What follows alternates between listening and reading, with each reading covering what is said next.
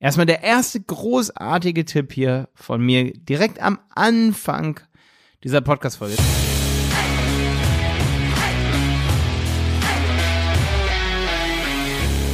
Ja, schön, dass du wieder dabei bist bei dieser Podcast-Folge hier. Das ist keine rechtliche Beratung hier. Ich bin kein Anwalt. Du wirst auch merken, dass ich manche Dinge im Lizenz-Business, sage ich mal, gar nicht ganz verstanden habe. Habe ich auch nicht.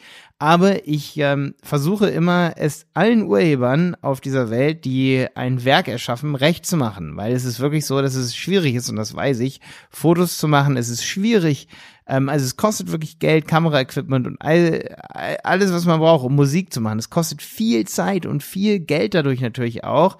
Ähm, oft ist aber nicht so, dass viel Geld kostet, leider, und nicht so viel beim Künstler hängen bleibt. Das ist natürlich mega, mega schade. Aber es gibt leider Gottes auch so eine Abmahnindustrie, äh, die es nicht unbedingt darauf abgesehen hat, dass der Künstler im Grunde genommen Geld verdient. Die hat es eher dann darauf abgesehen, dass so viele wie möglich einfach abgemahnt werden, weil sie äh, Lizenzverträge oder Nutzungsrechte nicht ganz verstehen. Und was ich da für Erfahrungen gemacht habe im Bereich Content Marketing die letzten 15 Jahre, weil ungefähr so lange benutze ich schon Bilder, um irgendwelche Werke zu erschaffen.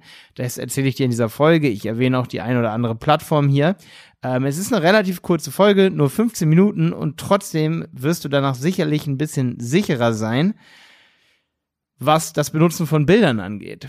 Ähm, und du wirst dir vielleicht auch den einen oder anderen Vertrag ein bisschen besser noch durchlesen, weil du dann weißt, dass bei jeder Plattform die Rechte nämlich individuell eigentlich vergeben werden und am Ende noch ein Urheber dahinter sitzt, der da drauf guckt und schaut, ob es richtig benutzt wird. Also das ist eine relativ interessante Folge, mit der ich dich aber auch ein bisschen sensibilisieren will für eben Urheberrecht im Internet. Und jetzt geht's los.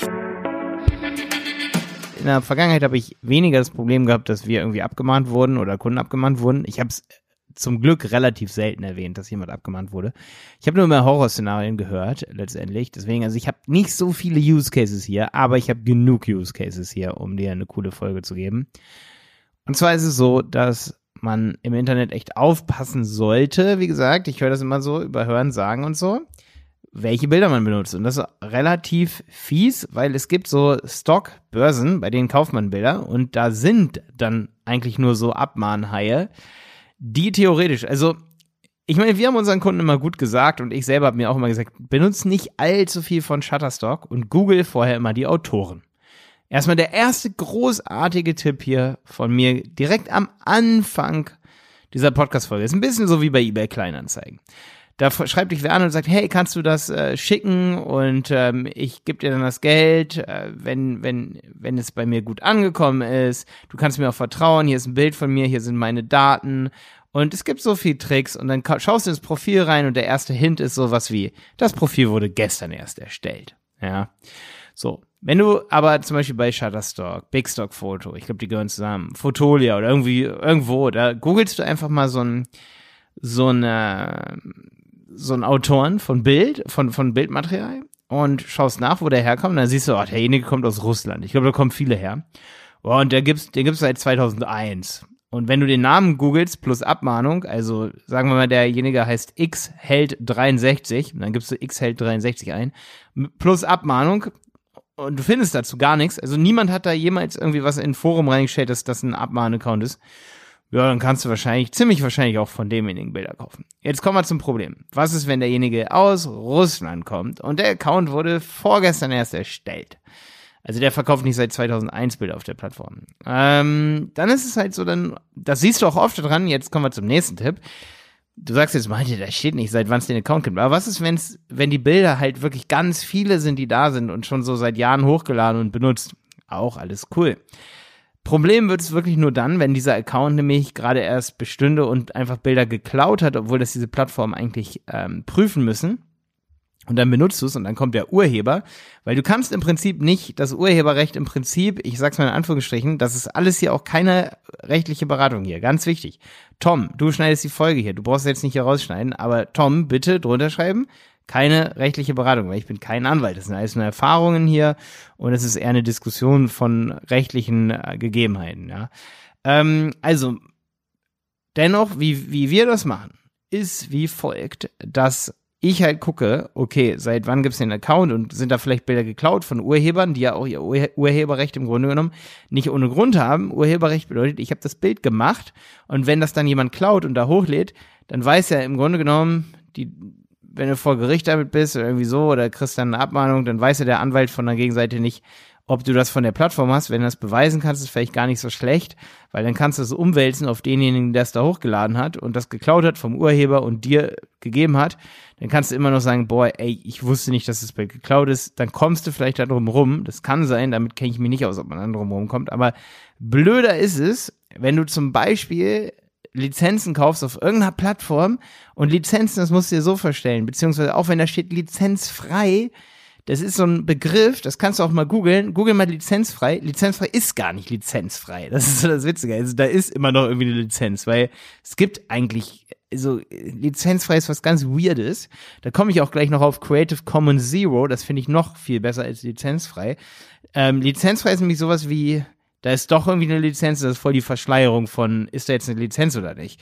Ähm, was aber besser ist, wenn man zum Beispiel bei Creative Commons Zero eben einstellt, dass es ja, warte, da kommen wir gleich drauf zu sprechen. Jetzt erstmal noch die folgende, das folgende Szenario. Du kaufst es und benutzt es, zum Beispiel in einer, in einem Video, das wird eine Million Mal gesehen und am Ende hast du, steht aber irgendwie in dem Vertrag mit der Plattform, du darfst es nur tausend Leuten zeigen. Irgendwie sowas. Oder nur für Offline-Print-Sachen benutzen. Oder All solche Sachen, also so für, es war gar nicht für kommerzielle Zwecke gedacht. Und du sagst, oh, das ist nicht kommerziell. Und dann sagt die Gegenseite auch äh, sowas wie, ja, das ist aber ein kommerzieller Zweck, weil du wolltest damit Follower generieren, mit denen du dann irgendwann mal Geld verdienen willst. Boah, dann hast du wieder voll das Problem. Das heißt, man kann ganz schnell gegen diese Verträge aus Versehen verstoßen. Ja, wenn du zu einer Börse hingehst und da Bilder kaufst. Das heißt, es ist immer kompliziert. Wenn du sagst, hey, ich habe hier eine Plattform, Shutterstock und so, ich kann dir ganz klar sagen, ich habe die Shutterstock, dieses Lizenzmodell, das habe ich nie komplett verstanden. Ich bin kein Anwalt und ich will es auch gar nicht verstehen.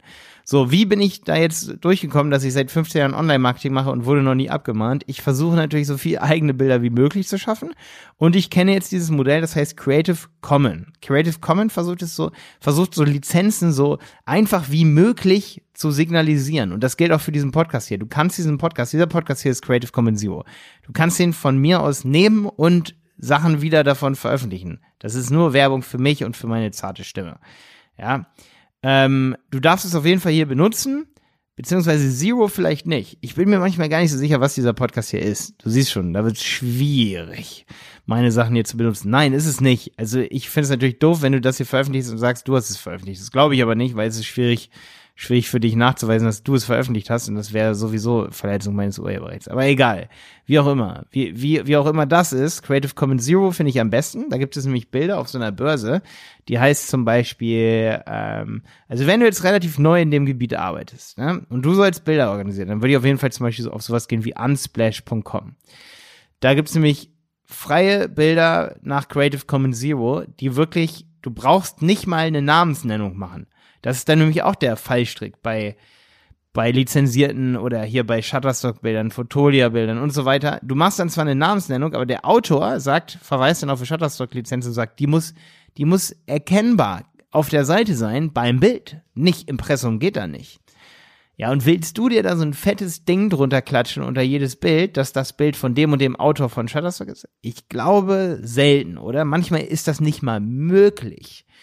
Okay, also das ist so, so ein dünnes Eis, von dem man wirklich, wo man bei jedem Bild, was man einbettet, eigentlich schon mal einen Anwalt einschalten könnte. Würde ich dir auch empfehlen, einfach nochmal drüber gucken zu lassen. Da macht man immer was falsch. Was aber eher schon in die richtige Richtung geht, wenn man sich schützen will, ist, dass man zum Beispiel zu Unsplash, das wird geschrieben U-N-S-P-A-L-A-S-H.com. Unsplash.com. Wenn man da hingeht und sich da zum Beispiel Bilder runtergeht, oder man sucht sowas wie Creative Common Zero Images, irgendwie sowas.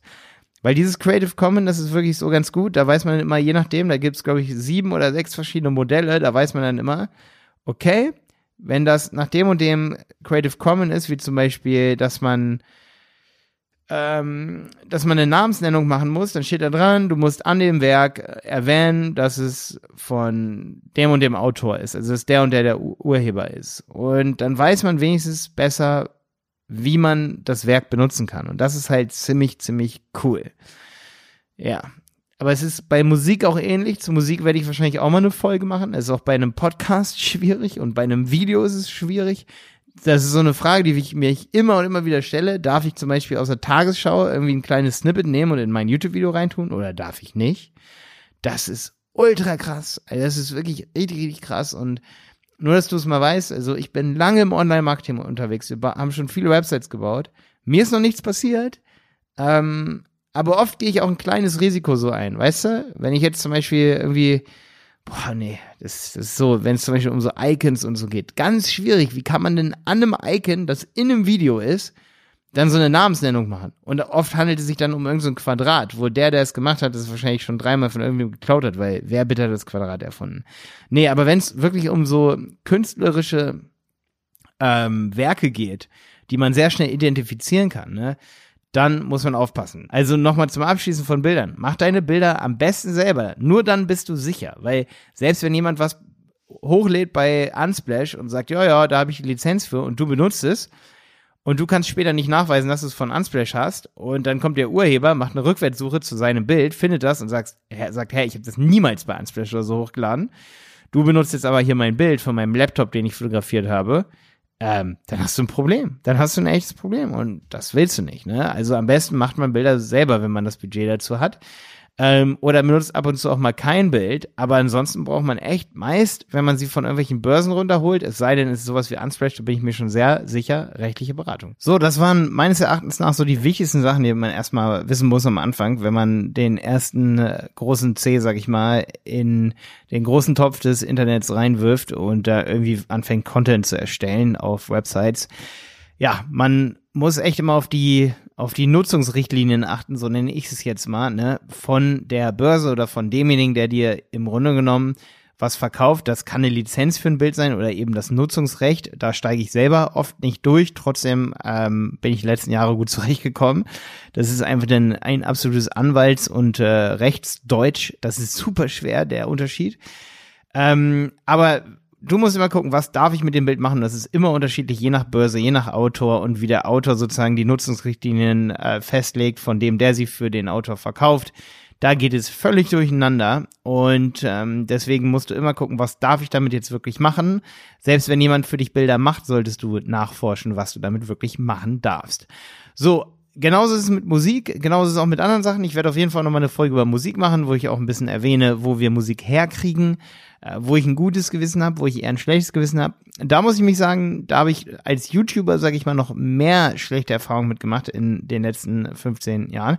Und zwar ist es halt oft so, dass dann so ein Werk geclaimed wird von YouTube und dann sagen die, wir wollen jetzt Werbung drauf machen, weil das, was du da benutzt, das, da bist du nicht der Urheber und wir haben da Rechte dran gekauft an diesem Werk ganz weirde ähm, Kram, muss ich sagen. Also da wird es auch noch mal ein bisschen schwieriger. Es wird also nicht die letzte Folge hier gewesen sein über meine, ich nenne es mal meine Meinung zu Urheberrecht und Recht im Internet, was Content Marketing angeht.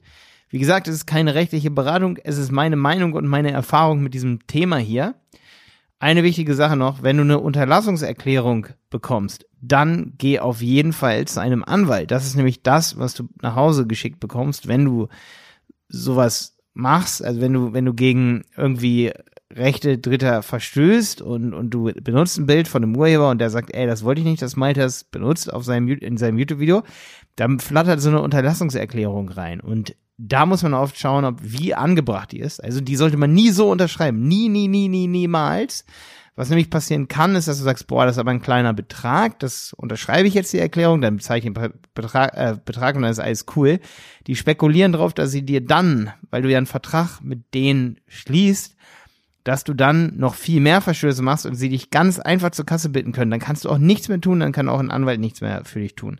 Das ist so ein kleiner Trick. Also deswegen ist diese Abmahnung, Abmahnindustrie auch so attraktiv. Also da geht's nicht um die 200 Euro am Anfang. Die haben eine relativ lange Customer Journey, dann so Abmahnanwälte und ihre Urheber. Okay, jetzt wünsche ich dir viel Erfolg im Content Marketing und ich hoffe, dass es dir nicht passiert, ähm, dass du abgemahnt wirst. Bis dann, dein Malte.